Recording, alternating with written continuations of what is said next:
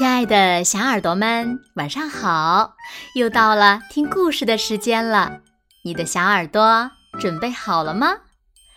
我是每天晚上为小朋友们讲故事的子墨姐姐。今天呀，我们要听到的故事呢，名字叫做《好奇的乔治和黄帽子》。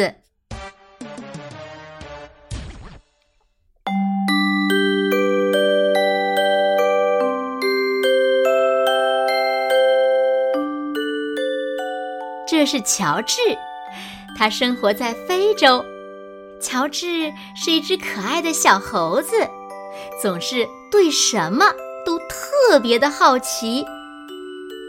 一天，乔治看见一个叔叔头上戴着一顶黄色的大草帽，叔叔也发现了乔治。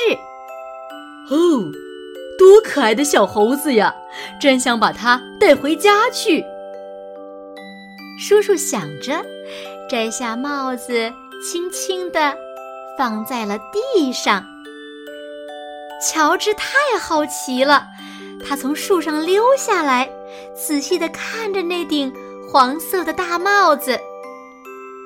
乔治想，那个叔叔一直戴着这顶黄帽子。我要是戴上它，也会很漂亮吧。于是，他把黄帽子捡起来，戴在了自己的头上。帽子盖住了乔治，他什么也看不见了。叔叔敏捷地抱起乔治，装进袋子里。乔治被抓住了。黄帽子叔叔把乔治带上了一只小船，一个水手把小船向海中的一艘大船划去。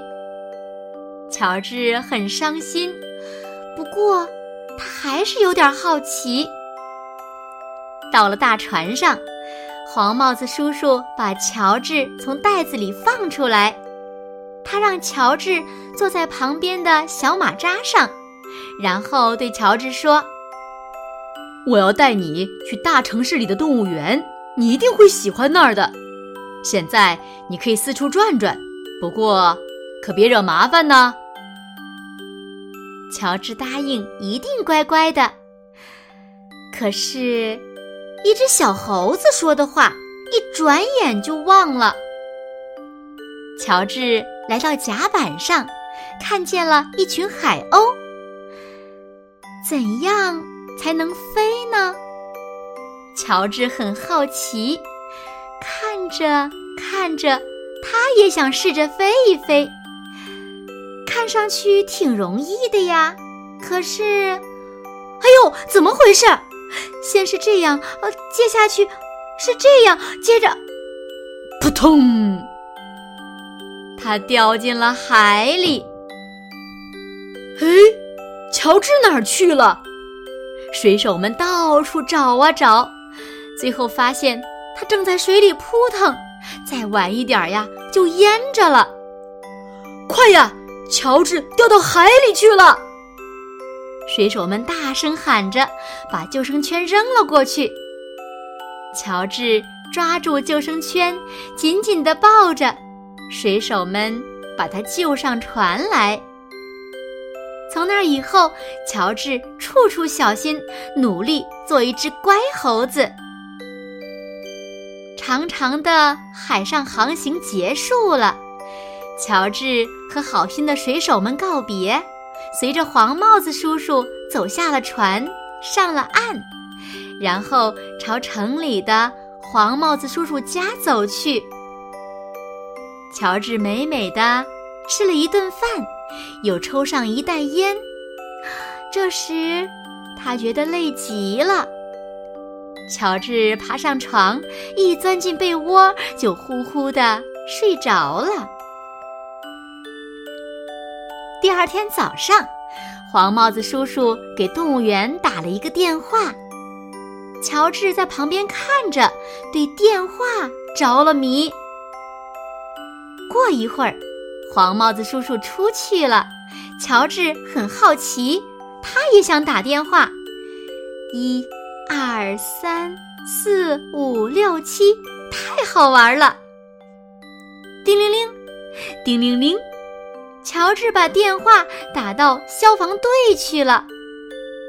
消防队员冲着电话大声喊道：“喂，喂喂！”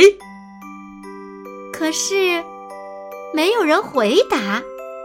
他们赶紧在一张大地图上寻找信号，查看从哪儿打来的电话。谁也没想到电话是乔治打的，他们都认为一定是哪儿着火了。快快快！消防队员们飞快地跳上救火车，叮咚，叮咚，让路让路！快快快快快快！消防队员们冲进了黄帽子叔叔家，他们打开房间门，没着火呀。原来是一只淘气的小猴子在捣乱呢！快抓住他，抓住他！消防队员大声地喊着。乔治想逃跑，眼看就要逃出去了，却被电话线给缠住了。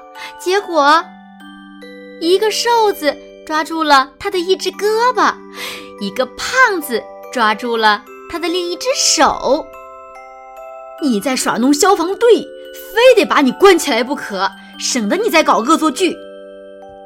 他们俩说：“乔治被带走了，关进了监狱。”乔治想逃出去，他爬上窗户，试着去摇晃铁栅栏。这时看守来了，他登上木床，想把乔治抓下来，可是。他又高又胖，压得木床翘起来，正好扣在自己身上。乔治像一道闪电，逃出了敞开的牢门。乔治飞快地穿过楼道，爬上了屋顶。他踩着电话线，悄悄地走到了门卫的头顶。乔治逃走了，自由了。在监狱墙外的大街上，站着一个卖气球的人。一个小姑娘正在给弟弟买气球。乔治看着看着，又好奇了，他忍不住想要一只红气球。他伸出手想拿一个，可是乔治拿到的不是一只气球，而是把一大捆气球。都带过来了。这时，一阵风吹过来，把气球和乔治一起刮走了。乔治两只手使劲地抓住捆气球的线，乔治向着天空越飞越高，越飞越高。地上的房子看上去像玩具屋，行人像布娃娃。乔治吓坏了。双手攥得更紧了，风猛刮了一阵，渐渐的变小了，最后停了下来。乔治累极了，他慢慢的往下降，往下降，最后咚的一下落在了信号灯顶上。人们吓了一大跳，交通乱成了一片。乔治不知道该怎么办。正在这个时候，他听见有人在喊：“乔治！”他往下一看，看见了他的朋友黄帽子叔叔。乔治高兴极了，黄帽子叔叔也高兴极了。乔治顺着信号灯杆溜了下来。黄帽子叔叔把乔治抱起来，然后他把所有的气球都买了下来。乔治和黄帽子叔叔坐上汽车，哇，到动物园了！这么好的地方，乔治一定会生活的很快乐吧。好了，亲爱的小耳朵们，今天的故事呀，子墨就为大家讲到这里了。哎，今天呢，子墨想考考小朋友们，你们知道火警的电话是多少吗？那么急救的电话是多少呢？还有，如果遇到坏人了，该拨打什么电话呢？快快留言告诉子墨姐姐吧！当然了，子墨姐姐可不希望小朋友们像乔治这么淘气。好啦，那今天就到这里喽。明天晚上八点，子墨依然会在这里用一个好听的故事等你回来哦。你一定会回来的，对吗？那如果小朋友们喜欢听子墨讲的故事，也不要忘了点赞和分享哦。好啦，现在睡觉时间到了，请小朋友们轻轻的闭上眼睛，一起进入甜蜜的梦乡啦。晚安。